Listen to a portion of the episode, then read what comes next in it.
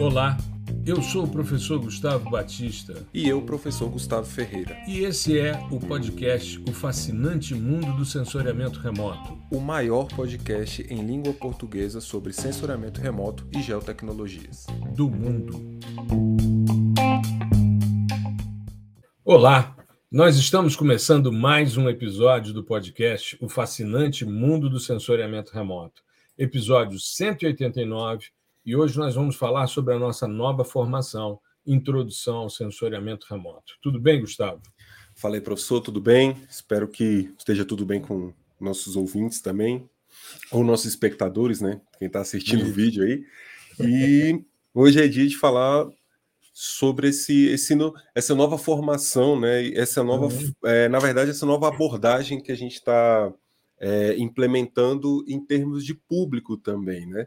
Uhum. porque era a gente sempre vem falando sobre essa, essa demanda das pessoas que estão ainda na graduação, ou que acabaram de sair, ou que estão no mestrado ali, mas é, ainda tem algumas lacunas né, a, a, serem preenchidas de conhecimentos, e conhecimentos esses que são é, fundamentos, né, são conhecimentos uhum. básicos ali, que a pessoa às vezes não pegou por N motivos e tal, aqui, é, que a gente pode discutir ao longo do, do episódio, mas que a ideia era essa, porque na, na, na maioria das nossas capacitações elas são um pouco mais é, complexas, assim, voltadas para um público que já tem uma iniciação, né? Uhum. E aí uhum. ficava faltando, faltando essa pegar essa galera que está é, no, no, no, início ali caminhando, né? É, na sua carreira, seja acadêmica ou no mercado.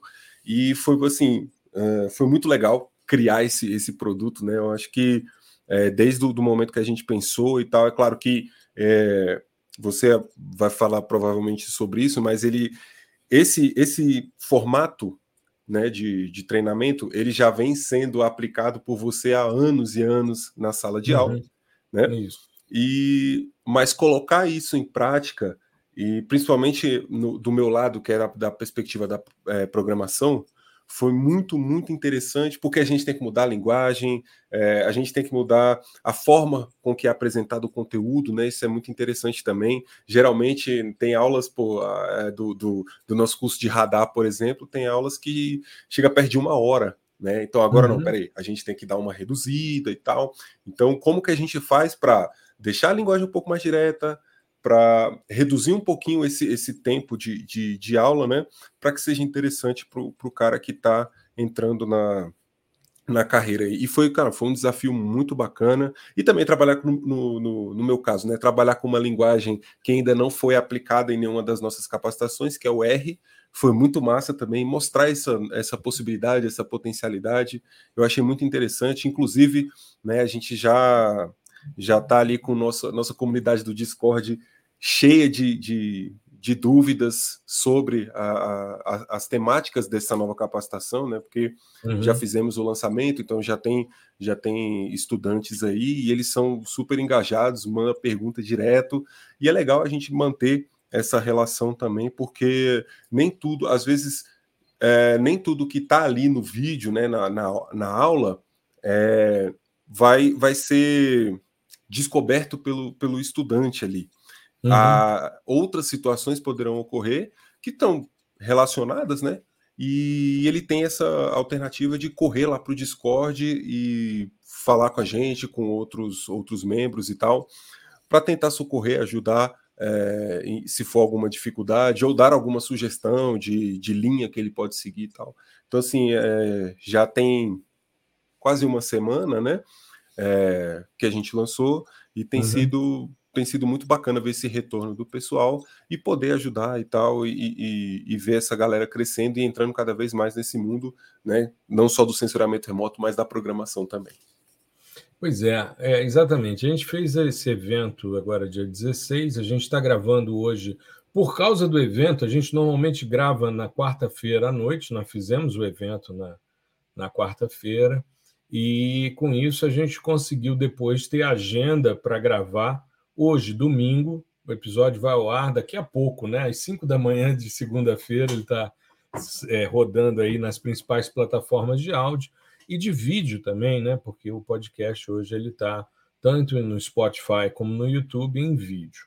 Então, é, foi bem interessante. Claro, tivemos um, um, problema técnico, né? Eu caiu a minha internet no meio da minha exposição teórica e ela só foi se resolver na sexta-feira. Aconteceu na quarta-feira à noite, só se resolveu na sexta-feira pela manhã, porque era um, uma parte física né, da conexão de cabos em cima do prédio que estava danificado e que estava dando essa oscilação. Eu fiquei praticamente dois dias aí usando pacote de dados do celular. Ainda bem que meu pacote é generoso, eu pude entrar no celular e concluir a live com você, né? Você conduzindo os slides. É, eu estava ali. Né? é, você conduzindo e eu falando, então muito interessante essa experiência.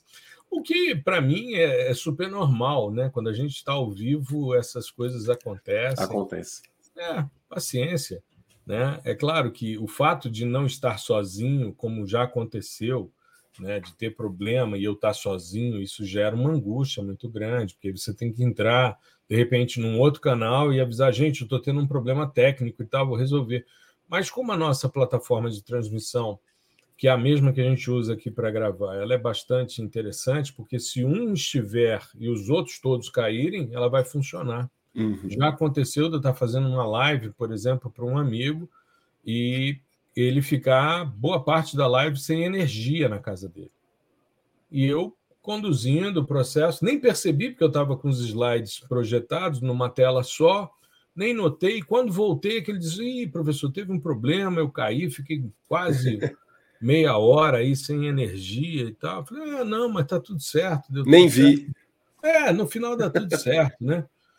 E me chamou muita atenção porque a gente teve uma, uma percepção, pelas perguntas que a gente fez, que realmente o público que a gente está chegando agora é um público que está se aproximando do sensoriamento remoto.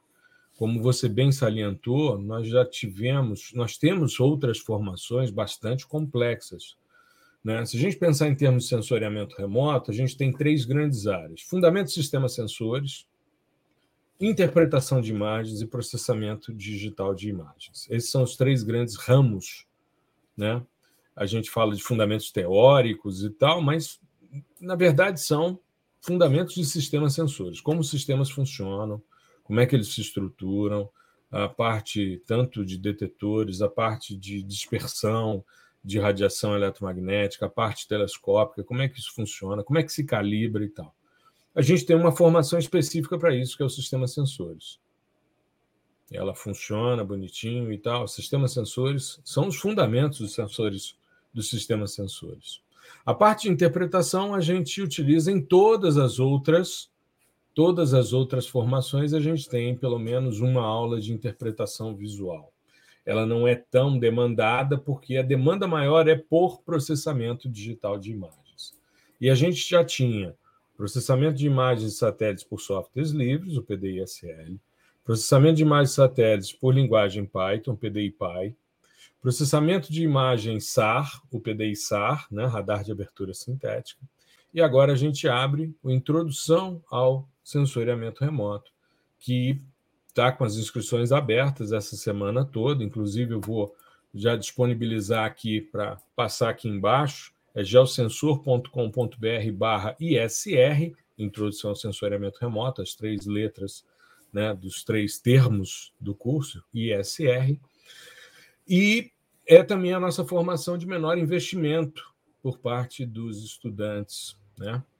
Mas, ao mesmo tempo, é muito interessante porque uh, ela vem de anos de reflexão a respeito.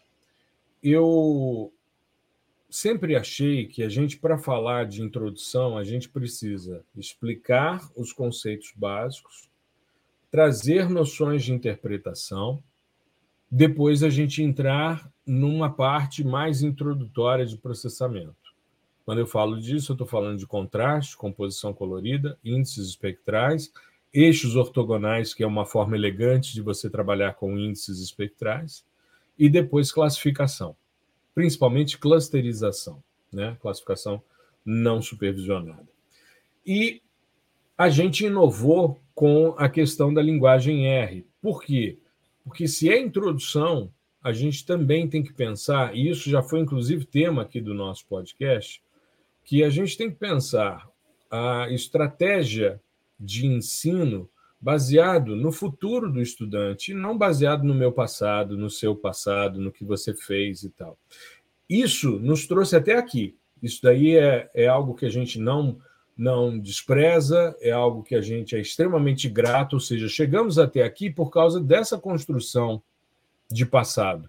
Mas quando a gente estrutura as coisas, eu falo sobre isso não só aqui em formação, mas também em sala de aula, a gente precisa ter em mente que a gente tem que pensar no futuro do nosso estudante, ou seja, o que, que o mercado espera que a gente entregue como profissionais para é, atuarem. Sim, e aí, sim. a programação é algo que faz parte e que deve ser contemplada. E a linguagem R é uma forma extremamente interessante para a gente chegar nessa, nesse objetivo, né, Gustavo? Então, como assim, a gente até uh, tinha comentado sobre isso no, no, episódio passado, né? Que existe uma simplicidade na, na escrita do R e tal, mas é, esse é um aspecto só, né? E uhum. geralmente é um aspecto que chama, de fato, quem está começando, porque a programação tende a ser um negócio muito complexo para quem está vendo de fora. Né? É claro que não é simples, a, gente também já falou sobre isso, que é, a gente não pode chegar e falar assim, gente, isso aqui é a coisa mais fácil do mundo e tal, é até, é até ruim, porque às vezes a pessoa vai entrar com esse discurso de que, nossa, olha como é fácil, não sei o quê, aí ela começa a se deparar com alguns obstáculos que vão, vai desmotivando, né, pô, você não falou uhum. que era uhum. fácil e tal, então assim, é tão difícil quanto qualquer outra disciplina, qualquer outra área de atuação, inclusive a sua própria formação, né? Então a gente tem que encarar as coisas, eu acho, né, dessa, dessa forma. Tudo tem um, um, um nível ali de complexidade e vai te gerar um obstáculo ali inicial, né, uma estranheza quando você toca nesse tema, sendo que você nunca viu. E a programação é muito isso. É, o pessoal tende a achar que é uma coisa que está muito longe, né? E inacessível, a, né? É inacessível. É, outras pessoas acham que não precisam né? E a gente é, comenta que é meio que um ciclo. Antigamente as pessoas tinham que programar porque não existia nada com interface gráfica, né? Então uhum. é, era meio que obrigatório. Bom, se você quer, quiser usar um computador, você tem que aprender alguma coisa, você tem que é, entender qual é a linguagem que ele se comunica, né? E falar uhum. com ele nessa linguagem. Então você tem que programar de certa forma. Não existiam sistemas é, especializados com interface gráfica, botãozinho e tal, principalmente para essa área científica né? não era comum. Hoje uhum. em dia que o negócio, né, assim, um, umas duas décadas para cá que a coisa ficou é, cheia aí, né? A, a, tem software para tudo quanto é lado e tal, e aí as pessoas vão perdendo essa essa vontade, né? Ou essa uh, sensação de necessidade de aprender uhum. a programar. Bom, tem um software ali que resolve minha vida. Mas aí, novamente, como um, um ciclo, né? A coisa volta muito também por conta da inteligência artificial, é, esses algoritmos novos de classificação e tal, e, e que traz, né, um, um, como você tem um negócio saindo, um algoritmo a cada dia, não tem como um software interface gráfica ficar se atualizando todos os dias para colocar funcionalidades, é, é, adicionando algoritmos todos os dias, até porque isso ia ficar gigantesco, ia ficar um negócio muito pesado, né? Ninguém ia conseguir executar nada. Então você uhum. precisa da programação para também acessar esses novos métodos. E aí é, é, por isso que a gente traz nas formações é, muito a questão de você aprender a programar, não de você ser um desenvolvedor, um cientista da computação, um analista de sistemas, mas você utilizar a programação, qualquer linguagem, como uma ferramenta. Né, para uhum. você resolver o seu, o, o, o, seu problema ali do dia a dia, enfim, do, do seu trabalho acadêmico ou não. Né? E o R, ele possibilita que a gente faça essa inserção do estudante com mais suavidade, sabe? É, uhum. é, as coisas são bem próximas do que ele vê, por exemplo, na, na, interface gráfica. Então a gente consegue fazer muito essa associação entre é, como você gera, como você faz esse processamento no QGIS, por exemplo, uhum. e como seria esse mesmo processamento no R. Ó, tá vendo? Quando você clica e arrasta a imagem no QGIS, o análogo a isso no R é você carregar a imagem, né? Ler a imagem com algum pacote e tal. Enfim, e isso escrevendo poucas linhas. Uhum. Que no final das contas é o que o, o, o iniciante mais tem medo, que é a escrita em si. É, e sendo que. E é engraçado porque. Bom, eu também já, já fui iniciante, né? Então eu já eu tinha esse negócio. Caramba, como é que os caras conseguem escrever tanto assim? Pô, uh, tinha programas é, na minha época de faculdade, né? É, o pessoal, por exemplo, dos semestres da frente, assim, o mais veteranos, né? Escrevia programa com 4 mil linhas, 10 mil linhas. Aí eu ficava, cara, como é que o cara consegue e tal? E aí você vai evoluindo, você vê que aquilo ali é o que menos importa na verdade. Uhum. O que mais importa é você mudar o pensamento, né? É você pensar em programação.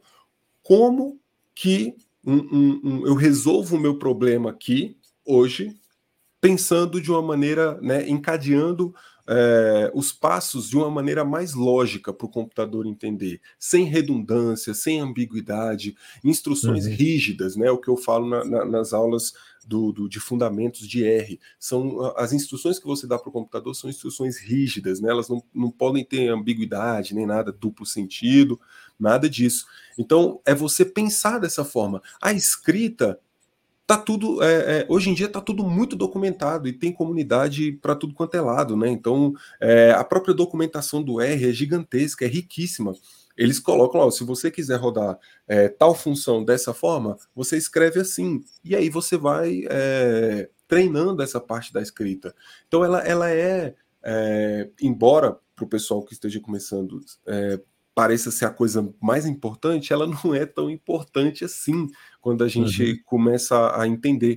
E é colocar isso nessa perspectiva para o estudante é muito importante, porque, novamente, não estou falando que é uma coisa fácil, né, que você vai aprender em 10 minutos, não vai. Mas o, o ideal, né, o que a gente quer é que você saia ali, por exemplo, do módulo de fundamentos, já com o pensamento de é, programador, mais no sentido geral, né?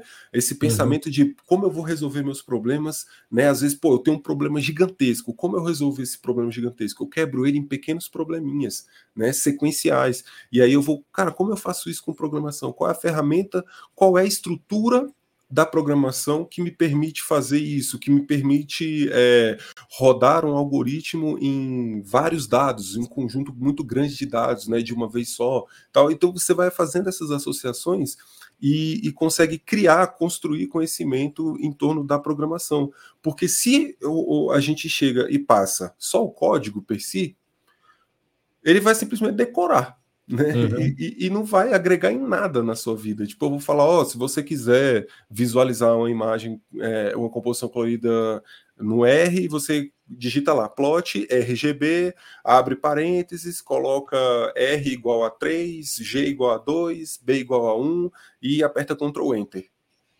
Tá, mas o que, que isso significa? Por que, que você abriu parênteses? Né? Uhum. Por que, que chama plot RGB? De onde vem essa plot RGB? Né? O que, que por que, que você tem parâmetros é, definidos com nome definidos R, G e B? Então assim, é, o que que isso o que que isso faz por baixo dos panos? Essa que é a parte que a gente precisa mostrar.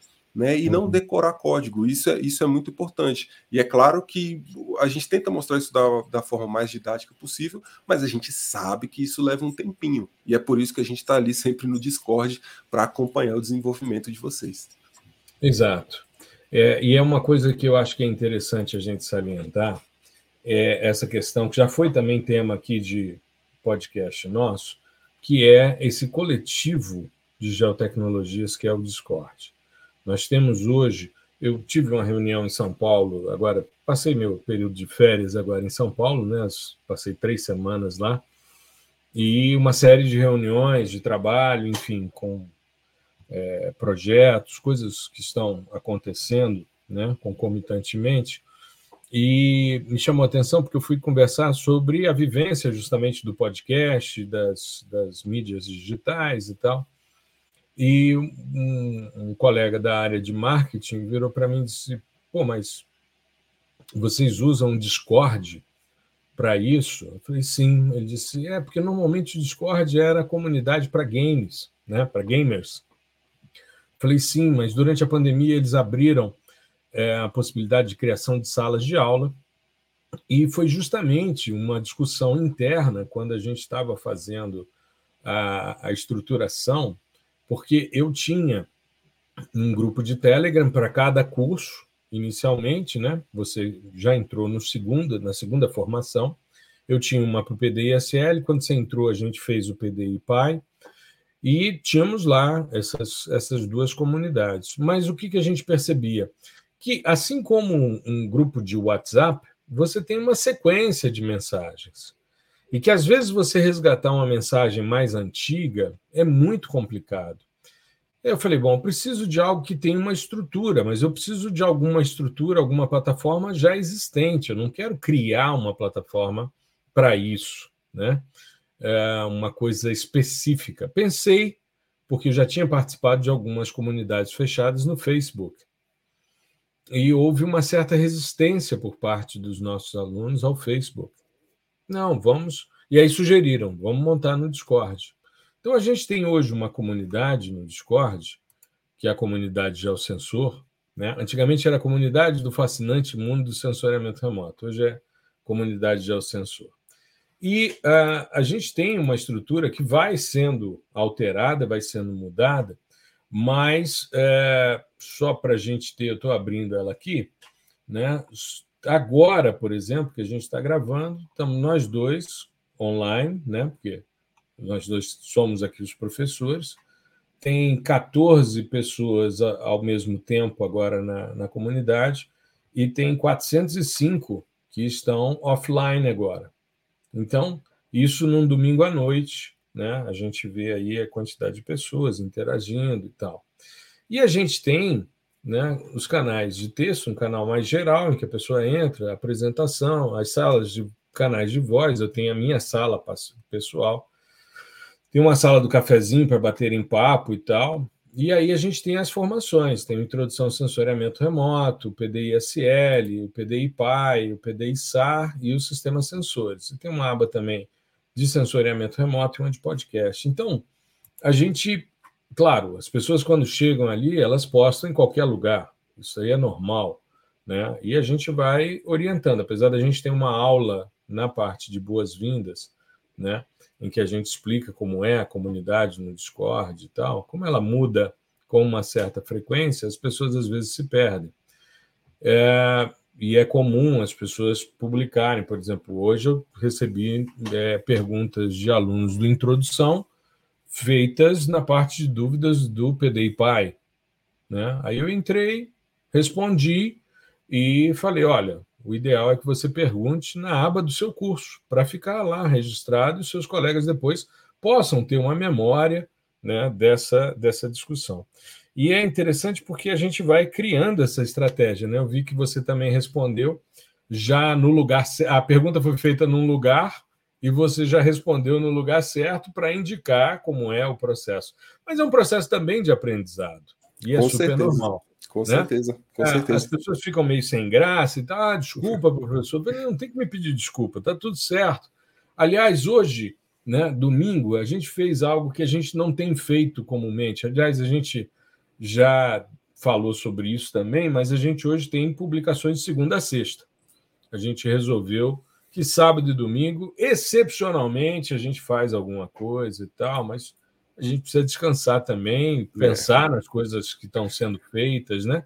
E a gente tem hoje, na segunda-feira, a publicação do podcast, na terça-feira, uma publicação com Rubens Amaral sobre planejamento de paisagem, na quarta-feira, Gustavo publica sobre programação, na quinta, eu publico sobre interface gráfica, sensoriamento de forma geral, radar, enfim. E na sexta, o Gustavo faz mais uma publicação. Então, eu faço duas, o Gustavo faz duas, o Rubens faz uma, e a gente fecha a semana. Mas, hoje, por exemplo, eu acordei, tinha uma pergunta extremamente pertinente: por que, que sistemas multispectrais que têm banda pancromática normalmente privilegiam alta resolução para pancromática e não para multispectral? É. Né, E, e super- E Diga. casa pra, essa pergunta casa muito com a, a temática do, do, do, da formação, né? Inclusive, é, é, legal porque essa pergunta já, já surgiu, por exemplo, no meu ambiente de trabalho, né? Que uhum. pô, já são pessoas que já são iniciadas e tal, já tem anos ali atuando, e suge foi exatamente isso. Por quê, cara? Por que, que a, é, assim, só a PAN né, tem, é, tem a, a, melhor resolução, né? Porque assim, a discussão era mais ou menos assim: se eu tenho uma imagem de um conjunto, um sistema sensor 30 metros e uma PAN de 15, por que, que eu não faço todo mundo com 15? Né? Uhum. Para que fazer uma PAN com 15 para daí a gente conseguir? Então, assim, é, por ser, mesmo sendo fundamentos e tal, é uma coisa que, que são perguntas que permeiam todos os, os, os ciclos aí, né, de desenvolvimento. Exato. E, cara, é, o, a ideia, eu acho, do curso é essa, né? Passar é, esse tipo de informação também, que é muito pertinente. Eu acho que a, a gente precisa entender como essas coisas funcionam também nesse nível de, de, de profundidade, né? Para uhum. saber por que, que a gente está usando assim e por que, que a gente não está usando. É. é. A, a, resposta é muito simples, né? Você faz uma opção. Uhum. E, claro, o fato de você ter uma banda só, uma pancromática é uma banda só, você pode se dar o luxo de colocar uma resolução mais alta, né?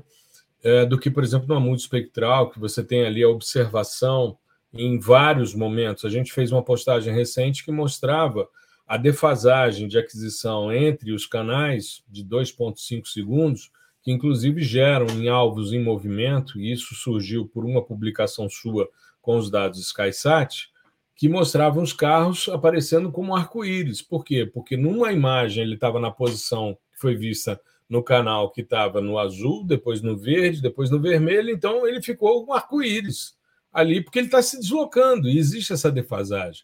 Quando você está numa pancromática, você não tem essa necessidade da subdivisão. Mas é uma estratégia. Você vai utilizar isso, depois vai ser o elemento de pan sharpening, ou seja, de fusão para melhorar a visualização, mas não existe um, uma questão como, por exemplo, o fato de você, nos dados termais, obrigatoriamente você ter pixels de menor resolução espacial. Por quê? Porque como eles estão captando a informação da emissão de fótons e convertendo isso depois em temperatura, em temperatura cinética, é, você não pode ficar muito tempo observando um alvo para detalhá-lo, porque senão você vai contaminá-lo com o comportamento térmico do sistema sensor. Então, aí você normalmente opta por uma alta resolução radiométrica e reduz a resolução espacial. A gente sempre tem que lembrar que as resoluções, que são quatro, elas são altamente correlacionáveis e você normalmente privilegia uma ou outra em detrimento das demais. Um exemplo disso, por exemplo, a, o sistema Hyperion. O Hyperion era um hiperespectral, está descomissionado, que estava no AO1. Um hiperespectral com 242 bandas, com uh, eh, 16 bits de aquisição radiométrica, com 20 metros de resolução espacial e aí ele tinha uma faixinha de 7,5 quilômetros. Ou seja, não dá para você ter todas as resoluções em alta, né? Porque você vai ter um dado que não é fácil de ser processado, não vai ser fácil de ser divulgado, de ser é, transferido, enfim. Então, é, mas é interessante a pergunta do cara, e eu acho extremamente pertinente. Tanto que acordo num domingo com uma questão como essa, né? Que ele me mandou na, no sábado à noite. Sábado à noite eu estava tomando um vinho, estava comendo uma, uma, lasanha, e aí não, não, não entrei no Discord, né? Eu, eu, eu também estava em outro, outro plano. Não foi. É. Não tava. Não, tomei um pouquinho mais do que um vinho. É, não, eu estava tomando um vinho, né? Comendo uma lasanha em casa, descansando e tal. Aí não olhei, não olhei celular nem nada. Mas acordei no domingo, tinha lá a mensagem, falei, pô, genial genial, vou fazer uma postagem sobre é. isso. Aí peguei o diagrama do Landsat 7, do Landsat olhe, um sistema de varredura mecânica, um sistema de varredura eletrônica, para mostrar como o negócio funciona. Isso é fundamento do sistema sensores. Sim, sim. Isso é fundamento é, do sistema sensores. Essa parte, essa parte da, da engenharia mesmo, da confecção do sistema, né? Uhum. É, é, eu, eu, brinco que é tipo assim, sabe um, um, quando você está num joguinho assim e você tem que escolher o seu personagem? Aí sei lá, uhum. você tem é, três características e aí você tem, sei lá, cinco, cinco itens e você tem que distribuir nessas três características, né? A força, uhum. velocidade, né? E destreza, sei lá. Só que você tem um número limitado para formar o cara. Então, se você, uhum. se você for distribuir tudo igualmente, né? Sei lá, cada um vai ficar com dois pontinhos de, de, de força, dois pontinhos de, de altura, de velocidade, beleza. Ou se você quiser, se você quiser privilegiar um, algum aspecto, você vai ter que tirar do outro. Uhum. Então não tem como você colocar tudo no full. Assim, ah, eu quero o, o sistema sensor perfeito. Ele tem 400 bandas, né? Ele tem uma resolução de meio metro. É, então, assim, é, é, muito complicado, né? E sei lá, uma resolução radiométrica de 16 bits. Isso não tem como. Não é Exato. é viável do ponto de vista de engenharia e muito menos do ponto de vista econômico né? Isso aí custaria rios de dinheiro, e igual você falou, não só para você é, desenhar o sistema em si, colocar ele em órbita, mas para você fazer toda a parte de, de, processamento desses dados e transmissão. Isso é, isso é um, um, um, uma ciência né, que é muito complexa. E quanto mais você vai aumentando essas barrinhas né, das resoluções, mais complicado fica de você tratar isso. Então, assim, para você lançar um, um, um, produto que seja viável, né? Você uhum. vai ter que tirar de um, de um, tirar um, um pouquinho de uma barrinha para privilegiar outra, né? E assim, isso é bom porque você diversifica também em termos de, de sistemas sensores, né? Igual pô, a, a Planet, é, eles vão coloca muito na barrinha da resolução temporal, né? Então, Exato. E aí, pô... tem uma boa resolução espectral também com os dados SuperDove. Sim, eu sim. acho muito legal. A resolução espacial é boa, porém a, a, a, eu diria que elas não são tão nítidas. Nítidas, é. Né? Ex existe a fica meio dela não é tão fica meio pasteurizado, é, é você, né? Você, você privilegia alguma coisa em detrimento de outra, né? É, você vai ter que vai ter, é uma decisão que você vai ter que tomar, né? Outros privilegiam resolução radiométrica e tal. E isso é, é legal porque você tem essa diversidade de sistemas sensores que vão servir dados para aplicações e estudos diversos. Pô, para um estudo X eu vou precisar é, de melhor resolução radiométrica. Ah, então esse sistema sensor aqui me atende. No outro uhum. eu vou precisar de resolução temporal. E isso fica legal porque você não fica refém de uma coisa só. Mas a Exato. construção desses, é, né, o projeto desses caras, é, eles precisam distribuir de acordo com é, distribuir essas características, né, de acordo com o que foi pensado para trabalhar, né, no projeto e também dos recursos que a gente tem. Né? Então, Exato. por isso que não dá para fazer um é, resoluções tudo no cheio, full, é, a barrinha completa. Tudo hiper. Tudo hiper. É, aí não dá. Tudo hiper. Pô, para quem começou como eu, cara, que numa época em que a gente tinha spot caríssimo e Landsat, a gente só conseguia comprar três bandas e quadrante, que também era caro, sabe? Pô, a uhum. gente vive uma é. perspectiva muito interessante de Exato. disponibilidade de dados. Tem e eu estava vendo aqui, é, achei interessante, porque eu fui olhar a postagem e tinha um comentário do aluno que perguntou sobre isso lá na nossa comunidade. Ele disse que pô, ficou feliz com o resultado e feliz de ter suscitado essa discussão. Eu falei, pô, obrigado a você né, por ter permitido essa, essa reflexão.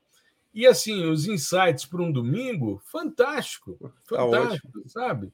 Muito bom, muita gente vendo, muita gente interagindo. Isso, estou falando só aqui no Instagram, fora o que a gente teve também de resposta no LinkedIn, enfim. Então, assim, de repente você está de bobeira, aí eu vi um negócio, falei, pô, genial. Respondi o cara e falei, ó, vou fazer uma postagem sobre isso, porque aí eu posso mostrar, num post, eu posso mostrar a, o diagrama de como é que se estrutura um sistema de varredura mecânica, um sistema de varredura eletrônica e o porquê disso. Mas é uma opção, é uma opção. É como você disse, a Planet optou pela alta resolução temporal. Perfeito, perfeito. E é justamente esse conhecimento da diversidade dos sistemas sensores que nos permite escolher aquilo que vai melhor responder ao meu problema. Não é à toa que em sensoriamento remoto, aprendizagem baseada em problema é uma das estratégias mais eficientes que existem.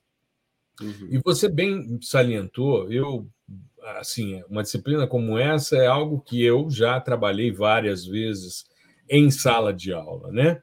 E não só uh, na graduação, mas também para pessoas que nunca atuaram no sensoriamento remoto, outras áreas de formação que não têm o sensoriamento remoto como uma cadeira é, parte estruturante ou parte integrante né, do currículo, e a resposta foi muito interessante. Me recordo, é, alguns agora na pandemia, é, eu fui assumir uma disciplina que eu ofereci quando ela surgiu a primeira vez. E quando ela, ela surgiu de um desdobramento, a gente tinha uma disciplina de serviço oferecida à agronomia e à engenharia florestal. E era uma disciplina de seis créditos de topografia e fotogrametria. Os caras diziam: ah, ninguém mais está trabalhando com fotogrametria. E, e, assim, eu não sei quem faz cartografia básica, quem trabalha com elaboração de mapas, é, o pessoal que trabalha muito com drones hoje tem um resgate dessa questão da, da fotogrametria, mas é, não é uma demanda tão grande assim, então eles resolveram desmembrar da topografia em quatro, em quatro créditos, e esses dois créditos que seriam de, de fotogrametria, eles propuseram uma disciplina que eu achei uma grande enganação, logo que ela foi proposta e eu fui professor da, das primeiras turmas, sabe?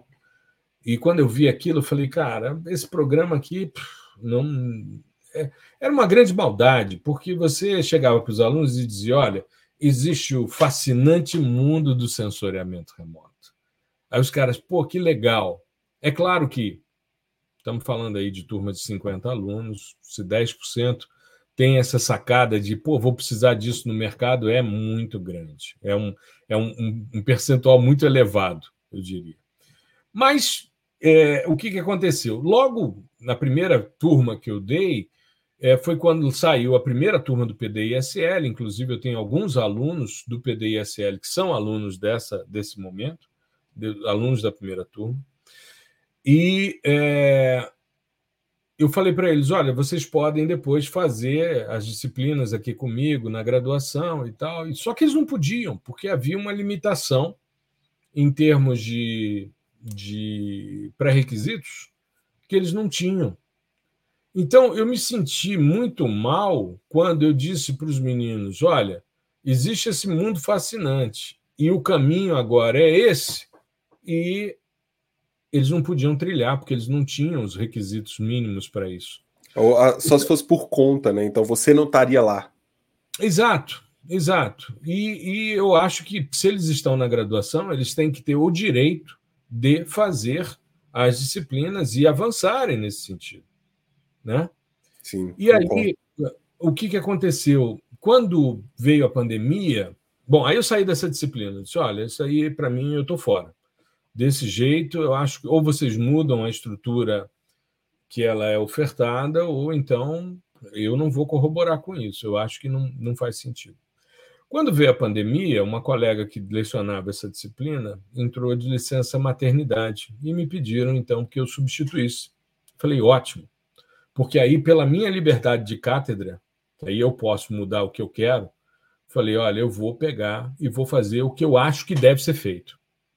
Ou seja, eu vou fazer um curso introdutório com esses meninos para que eles entendam quais são os fundamentos teóricos, a interpretação visual e eles tenham noções de, processamento. E eles, para terem noção, já que eles são da área ambiental, tanto agronomia como florestal atuam na área ambiental em ramos diferentes, mas enfim, dentro de uma, uma perspectiva muito interessante, é, eu disse: bom, eles precisam ver isso, isso, aquilo, aquilo outro e tal, e montei uma disciplina e fiz durante dois semestres um, um teste com eles e foi muito, muito exitoso.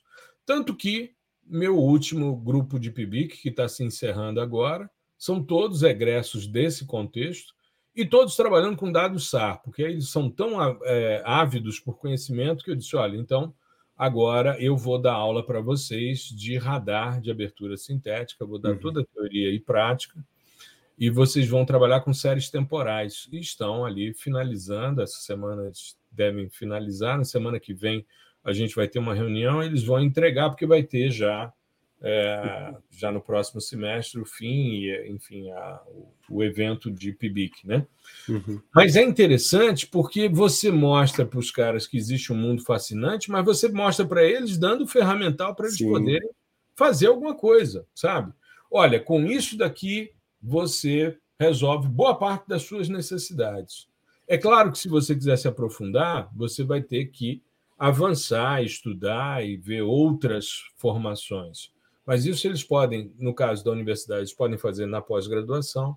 E no caso dos nossos estudantes, eles podem fazer as outras formações. Ou seja, o cara entrou ali, viu a introdução, percebeu como é, legal, como é que eu avanço nisso?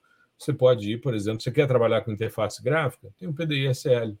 Ah, mas eu quero trabalhar em linguagem de programação. Tem o PDI-PY. E a vantagem da gente trazer o R é porque a gente está juntando tudo isso num grande curso que a gente deve lançar talvez o ano que vem, que a gente chama de PDI Plus, que seria o PDI SL, o PDI PAI e o PDI R juntos. Aí os caras dizem: você não vai botar radar nisso aí, não? Eu falei: não. Radar Peraí, é então. É, exato. O radar é outra história. É a nossa é, esse é o formação. PDI Ultra. É, exato. Ultron. É a era de Ultron. Mas eu, eu. E uma outra coisa também que a gente está pensando, já que a gente está falando de formação, a gente fez um negócio nessa mudança de plataforma que eu achei muito legal. A gente criou um mini curso Índices de Vegetação. Ele foi usado como bônus para os cursos de PDI, né? Uh, mas ele está ali na estante. E a ideia é a gente ter uma série de pequenos cursos mais em conta para que as pessoas tenham acesso. Então, a gente vai colocar em breve classificação orientada a objetos, detecção de mudanças, né, por modelo linear de mistura espectral, é, a parte de conceitos básicos de programação em R, conceitos básicos de programação em Python, pequenos cursos, mini cursos. Né? Tem uma, uma prateleira ali de mini cursos. Por quê? Outro dia eu recebi demandas de pessoas: ah, eu vou fazer meu TCC com Geóbia. Eu precisava, aquele evento não está liberado? Eu falei: não, ele não está mais disponível. Mas a gente pode colocar um mini curso né, para a pessoa entrar e se apropriar dessa, dessa informação. Né?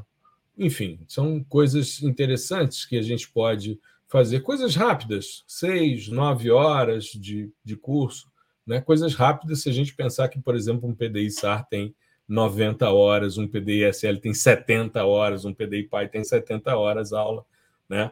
E são todos cursos de extensão universitária. Os mini cursos não, mas todos os outros são extensão universitária chancelados pelo MEC. Então, eu acho que é uma, uma oportunidade interessante de entrada na área e as pessoas se apropriarem. E às vezes é só isso que a pessoa precisa. Às vezes ela não quer se aprofundar e está tudo certo. Assim como quando a gente lançou o PDI Pai, alguns alunos meus PDI SL, mais velha guarda, pessoal mais tradicional, cara, eu não estou afim de aprender a programar. Eu falei, está tudo certo, está tudo certo. Não, hoje não, não tenho essa necessidade, o meu trabalho, eu não vou precisar disso e tal, então o PDI SL resolve o que eu quero. Beleza. Da mesma forma que tem gente, gente que chega para a gente e diz, cara, eu preciso é, do PDI Pai. E tá tudo certo. Não, não quero saber de interface gráfica, não, quero resolver tudo aqui. Tá tudo certo.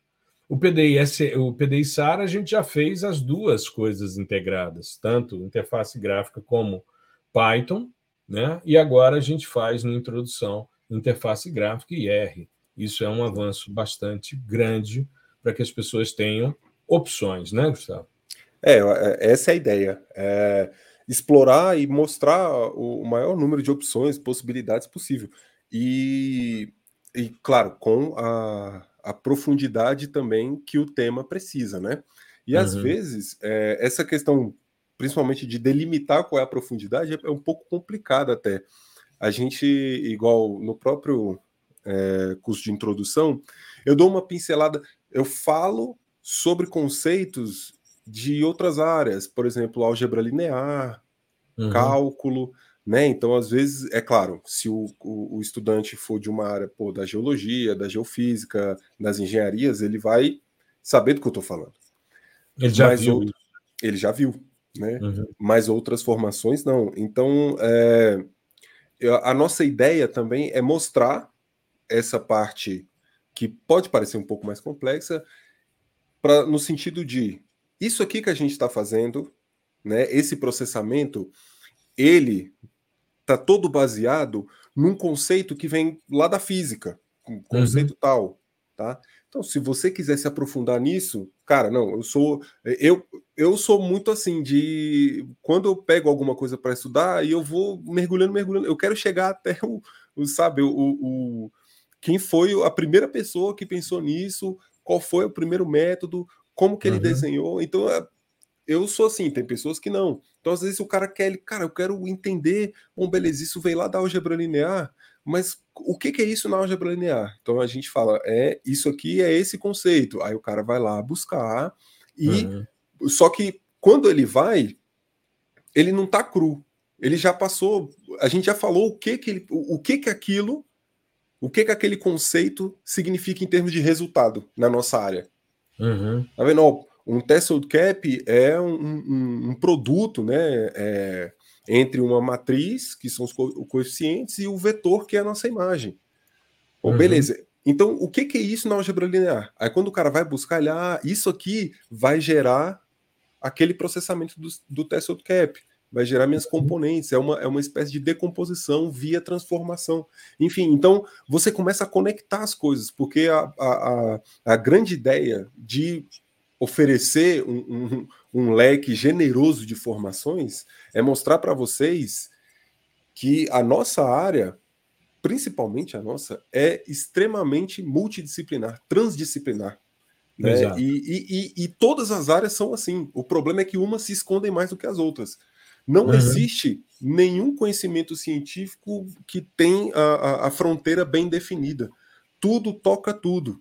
Né? E a nossa ideia é mostrar o maior número de outras áreas que perpassam a nossa também. Isso é muito importante. O cara, uh, programação é uma coisa dessas, né? Às vezes o cara, pô, eu sou craque aqui no QGIS, não sei o que, sei tudo. Aí você, pô, mostra uma linguagem de programação, nunca nem vi, não sei o que, que é isso, né? Você mostra um, um, um processamento e tal, o cara é craque, processa um monte de imagem de radar. Tá, mas o que, que uhum. isso significa lá na física? O que, que é isso aí lá na. É, é isso aí, é, o radar bebe de conceitos da ótica. O que, que isso significa? Uhum. O que, que é polarização? Por que, que tá assim? Por que, que tá assado? É, em, em, outro nível ainda, as coisas ficam ainda pior. Porque é o do tipo. Eu sei processar tudo, beleza. Estou analisando um fenômeno X, consegui processar, gerei o meu, o meu produto aqui, um mapinha que seja, tá bom. Mas como que isso se relaciona por exemplo, com os fatores sociais, socioeconômicos, históricos, né? Como o, o porquê que isso aconteceu aí, nesse uhum. tempo, né? É, é, nesse, é, nesse contexto geográfico.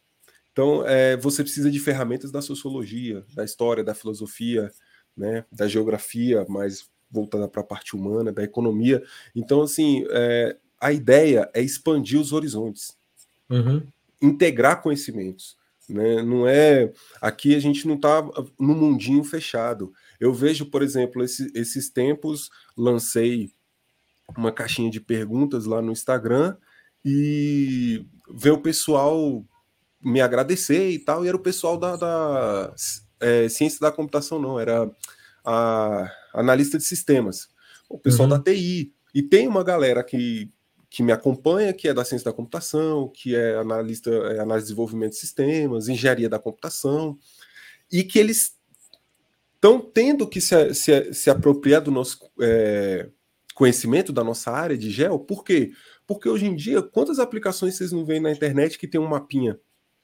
Que tem um, um mapinha de cluster ali para mostrar alguma coisa, algum fenômeno específico, né? É, não sei, é, é atuação da, da, da loja, é, vendas, enfim, qualquer coisa. Ou fazer um todo mapa dia, de fluxo. Todo dia você encontra uma imagem de satélite na, nas mídias. Exatamente. Todo dia. Todo Qual dia. aplicação que não tem um, uma imagem hoje de satélite para mostrar uhum. alguma coisa? Né? Então, esses caras estão vindo aqui.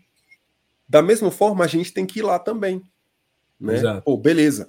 Uh, já que o, a ideia é jogar tudo na internet, eu tenho que entender como que eu posso contribuir, eu como geógrafo, enfim, é, engenheiro florestal, agrônomo, que seja, como que eu posso contribuir para uma aplicação é, desse porte?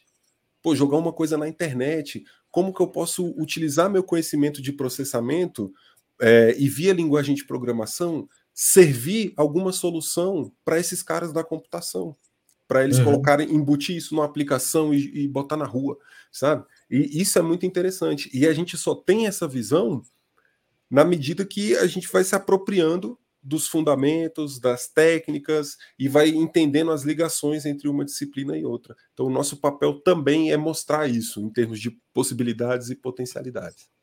Perfeito. É, eu queria fechar com uma, um e-mail que eu mandei, inclusive me identifiquei, não foi como geosensor, foi como prof. Gustavo Batista. Isso no sábado, eu mandei por volta de 10 horas para a nossa lista. Nossa lista de e-mails são as pessoas que estão cadastradas com a gente e tal. E eu fiz, inclusive, uns stories a respeito e resolvi escrever a respeito disso para a nossa lista. Mandei um e-mail, se você está na nossa lista, você deve ter recebido Fazer a Diferença na Vida das Pessoas. Né? Foi o, o título do e-mail que eu mandei. E foi uma, uma reflexão que fiz a partir de a visualização de um post de um amigo nosso, Henrique Gonzalez, que é da Ambiental Pro.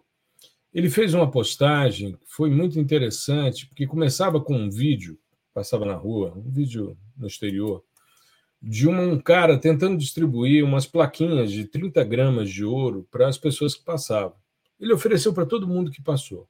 Só que somente algumas pessoas pararam e aceitaram receber as plaquinhas, que tinham um custo, aliás, é, elas valiam aproximadamente uns dois mil reais, pelo que eu me lembro assim, apesar do meu déficit de atenção, foi o que eu registrei ali. E, na continuação, o Henrique falava sobre uma reflexão que ele faz e que eu também faço quando, e, e a nossa equipe, quando a gente manda uma série de e-mails para as pessoas ao longo de um lançamento, avisando que lançamos uma nova formação, que ela está com inscrições abertas, que tem é, uma página para você poder se é, do que a gente está fazendo e tal. E eu comentei no e-mail que me causava um pouco de incômodo, porque eu não sou vendedor, eu sou um professor, sou um acadêmico, né? E aí é, eu fiquei pensando sobre isso, já tive várias conversas com o Gustavo e com o pessoal da nossa equipe a respeito disso, né? Será que a gente não está chateando as pessoas e tal, né? E aí eu fui pensar sobre isso, porque o Henrique me mandou, eu falei para ele, olha, Henrique, gostei muito do seu vídeo, achei muito bacana, eu vou fazer alguma coisa com isso, vou trazer, claro que eu vou citar você e tal, mas eu fiquei muito sensibilizado com a fala. E aí é, a gente conversando e ele dizendo, quando alguém se inscreve nas nossas formações, o que, que a gente ganha? A gente ganha um estudante que vai fazer parte da nossa comunidade, desse coletivo de geotecnologias, e recebe lá o valor que ele é, investiu na formação dele, tirado os gastos com é, os investimentos com marketing, com tráfego, com impostos, enfim, todos os custos, com a equipe que trabalha para a gente, que produz as coisas. Né? Aliás, normalmente na cadeia, né, quando a gente olha essa cadeia, é, poderia chamar de cadeia de custódia, mas enfim, essa, essa estrutura, né, essa cadeia de gastos e é, tal. De, de produção também, né? De produção, pois é, nós somos os últimos. E eu, assim, toda todo investimento que foi feito desde o início, né, eu estou sempre reinvestindo, ou seja, eu não tiro é para não é para mim, é para a, a, estrutura funcionar, né? Então eu a gente acerta com todas as pessoas que trabalham com a gente e tal, perfeito.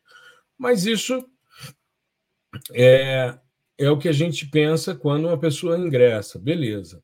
E o estudante, o que, que ele ganha?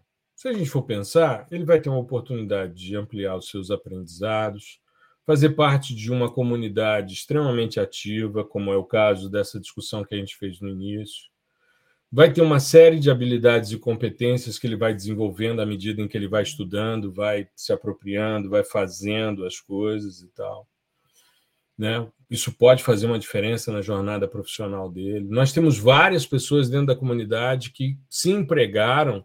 Eu, inclusive, quando falei sobre isso, Gustavo, nos stories, eu falei do seu caso.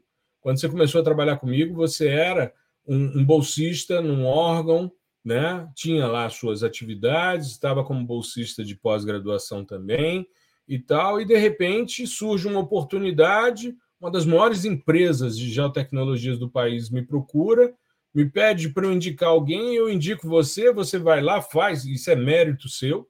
Você faz a seleção, você é selecionado em primeiro lugar e hoje você é analista sênior de uma das maiores empresas do país que atuam diretamente na área. Ou seja, você é um dos caras que trabalha nessa questão. Não, não só foi alçado à condição de professor, mas você teve uma mudança estrutural na sua vida a partir dessa, dessa estrutura. E você nem foi aluno PDISL nem nada. Você foi meu aluno na pós-graduação. E quando Sim. eu percebi a sua potencialidade, a sua competência, né, eu falei, bom, esse cara tem que trabalhar comigo. Assim como a gente tem vários outros, a gente tem vários monitores da nossa comunidade que, entre eles, se ajudaram, as pessoas conseguiram novos empregos e tal. Ou seja, as pessoas fizeram alterações significativas em suas vidas a partir desse trabalho que a gente está produzindo. Exato. E imagina e... se de repente a gente não manda um e-mail e o cara não fica sabendo que tem uma formação aberta. Ele perde às vezes isso. É. Então, é, é, esse tipo de coisa, sabe? Então, hoje, quando eu produzo um e-mail e o pessoal manda e fala, pô, mas se nós vamos mandar três e-mails no último dia para as pessoas, lembrando que está fechando as inscrições? Eu falei, vai, porque às vezes o cara não viu nem o primeiro, nem viu o segundo. Mas abriu o terceiro e falou: opa, tá fechando, é a minha oportunidade. Ou então ele olha e fala: cara, tô de saco cheio, não aguento mais esse negócio de geosensor, não aguento mais o e-mail desses caras, não aguento mais ver a cara desses caras nas postagens. Tudo bem, se descredencia, se descadastra, tá tudo certo. Eu não vejo nenhum problema com isso. Agora, eu fico pensando é na perda de oportunidade que alguém tem porque de repente não recebeu. Eu falo disso porque é, eu sou um cara que tive muito problema com e-mail recentemente. A universidade mudou a sua estrutura de e-mail e botou um sistema que eu acho muito falho, porque quase tudo que chega para mim vai para lixo eletrônico. Uhum. O que, que aconteceu durante a pandemia? Eu fiquei seis meses sem receber um e-mail de uma revista que eu era editor associado e depois de seis meses, os caras me mandaram uma mensagem dizendo: Gustavo, a gente entende, você deve estar cansado, você está há tantos anos nessa função e tal. Então, nós vamos agora fazer uma renovação dos quadros e tal. Queríamos te agradecer pelos anos que você foi editor associado. Eu falei: pô, mas eu não recebi nada. Ele disse: pois é, mas nós mandamos. E aí eu fui ver, estava tudo em lixo eletrônico. Ou seja, eu passei seis meses recebendo demandas da revista e simplesmente não, não respondi, porque não recebi. E deixei de ser editor associado. E, e claro, virei para os caras e disse: olha, vocês me perdoem. O sistema, institu... tanto que hoje eu não uso o e-mail institucional da universidade. Não uso. Eu só uso o Gmail, o meu pessoal. E digo aos caras, inclusive, por favor, me mandem todas as informações da universidade no Gmail. Uhum. Porque senão eu não fico sabendo. Eu não fico sabendo. E às vezes você perde oportunidades extremamente valorosas porque caiu numa caixa de spam. Pois é. Entendeu? E aí tava, no caso, né, pode ter sido, pô, a chance da pessoa, né, entrar, se capacitar e dali, pô, pegar um, uma nova oportunidade de trabalho e tal, entrar na, na nossa rede de contatos também, conhecer outras pessoas para atuar em outros lugares. Networking, isso, né? É, cara, isso é muito importante também, e às vezes a gente meio que não fala sobre isso, né? E realmente Exato. é igual, é, é do jeito que você falou. Assim, a gente entra E, pô, é claro, tem toda a questão de, de você né, construir aquele conhecimento ali que é importante pra caramba, mas é muito comum das pessoas entrarem e é, conhecerem uma nova oportunidade, né, ou, ou, serem apresentados a uma nova oportunidade e agarrar aquilo ali, pô, mudar de emprego, mudar de carreira, não sei o que, não sei o que. Isso é, é, e, e, é porque a gente, a gente, tem que parar um dia e contabilizar isso para ver é, ter esse dado certinho, né, de quantas pessoas que se inseriram na comunidade conseguiram uma oportunidade legal. Mas eu acho que esse trabalho é muito importante. É, mais até do que a, a divulgação da própria é, capacitação, né? É claro que se não fosse a capacitação, o pessoal não entraria.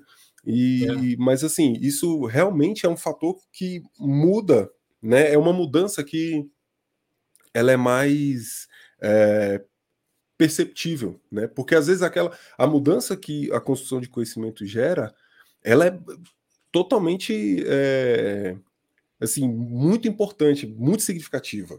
Mas uhum. a gente meio que não percebe, né? Você vai construindo ali, pouquinho em pouquinho, nananana, e bom, beleza. Mas quando que as coisas mudam? No momento em que você tem acesso a isso e que as pessoas sabem que você tem esse conhecimento, e você é exposto a uma rede de contatos, e esses uhum. contatos vão, inevitavelmente, precisar de pessoas com a expertise que você acabou de adquirir. Então, aí sim você vê a, a, a mudança, né? É, na prática. Isso, cara, é, é, muito interessante, é muito importante e, e, realmente eu mesmo nunca assim, parei para pensar né, sobre isso, sobre quantas pessoas foram impactadas diretamente com, com a inserção aqui na, na nossa plataforma, né, na nossa comunidade. Mas você vê isso quando você vai, por exemplo, ao Simpósio Brasileiro de Sensoriamento Remoto e as pessoas param para falar com você, pessoas que você muitas vezes nunca viu na vida, e elas viram para você e falam: Cara, muito obrigado, eu consegui fazer meu TCC por causa das lives que vocês fizeram. Pô, muito obrigado, eu estou melhorando as minhas aulas por causa dos episódios de podcast que vocês fizeram. Isso eu estou falando, aí você pensa, pô, mas você está falando de coisas gratuitas que estão sendo disponibilizadas. As coisas gratuitas só são possíveis porque nós temos uma quantidade de estudantes que subsidiam as nossas atividades. Ou seja, é um, um, processo de retroalimentação. É, o podcast surgiu por uma necessidade dos estudantes do PDISL, e aí, com isso, a gente tem a oportunidade de ir criando é, uma série né, de episódios. A gente está gravando hoje o episódio 189. São 189 semanas ininterruptas de gravação de podcast. Durante o primeiro período do podcast, a plataforma de distribuição era paga. Depois nós fomos, optamos em, ao invés de pagar para distribuir, nós entramos numa plataforma gratuita de distribuição e investimos o dinheiro que a gente pagava antes para softwares de gravação de áudio. Depois nós mudamos para software de gravação de vídeo quando a estrutura mudou. Ou seja, a gente está sempre atento para poder produzir material com qualidade, com condição, para poder ajudar muito mais pessoas. E foi muito legal, porque quando eu fiz esse desabafo, né, eu tinha tido uma, uma reunião com o pessoal do laboratório, justamente por causa do lançamento do, do Introdução ao Sensoriamento Remoto, e a discussão era: poxa, mas a gente tem toda essa, essa maratona de e-mails para mandar Será que a gente não vai chatear as pessoas? E a gente fica preocupado com isso mesmo. Será que está sendo excessivo e tal? Cara, não tem problema. Se você achar que é excessivo, se descadastra. Mas eu achei interessante porque eu fiz esse desabafo que estou fazendo aqui né, nos stories e recebi muito apoio, sabe? Muita mensagem no direct. Professor, obrigado. É justamente porque você nos lembra que a gente vai lá, assiste, e tal. Você deixa os negócios abertos durante uma semana para a gente assistir. Se a gente não conseguiu estar no horário lá no evento, a gente assiste depois. E aí depois me disseram também, pô, que legal o fato de vocês não terem uma, um prazo de limite dos cursos, ou seja, ele é indeterminado, ou seja, você vai lá, você verifica quantas vezes você é, quer, né? E aí eu achei interessante, porque quando eu comecei a ver as pessoas que estavam entrando, as primeiras pessoas que se inscreveram são pessoas que já estão nas outras formações, sabe? E muito legal, por quê? Porque teve gente que entrou na sua quinta formação e a gente estava lançando a nossa quinta formação. Então, assim, é, é, figurinha completa, como você diz, né? Completou o álbum, todas as é. figurinhas e tal. E é Completou. isso. E, e, eu já tive a oportunidade de conversar com esse estudante, porque é meu orientando de doutorado, meu orientando de doutorado se inscrevendo em introdução ao sensoriamento remoto. E ele disse, cara, eu gosto muito da didática, as possibilidades ali da produção com R, e, ao mesmo tempo, o fato de ficar liberado, ou seja, toda vez que eu tenho dúvida, eu vou lá, assisto novamente e tal, é por aí. Né? E ainda pode contar como créditos de extensão para poder compor né, as demandas aí do, do pessoal. Eu estou vendo aqui ó, no Discord, eu estou aqui conversando e as pessoas respondendo, né? O, o, o, o, depois você dá uma olhada lá que é para você Não, beleza, beleza, tá vou bom? ver aqui. Beleza.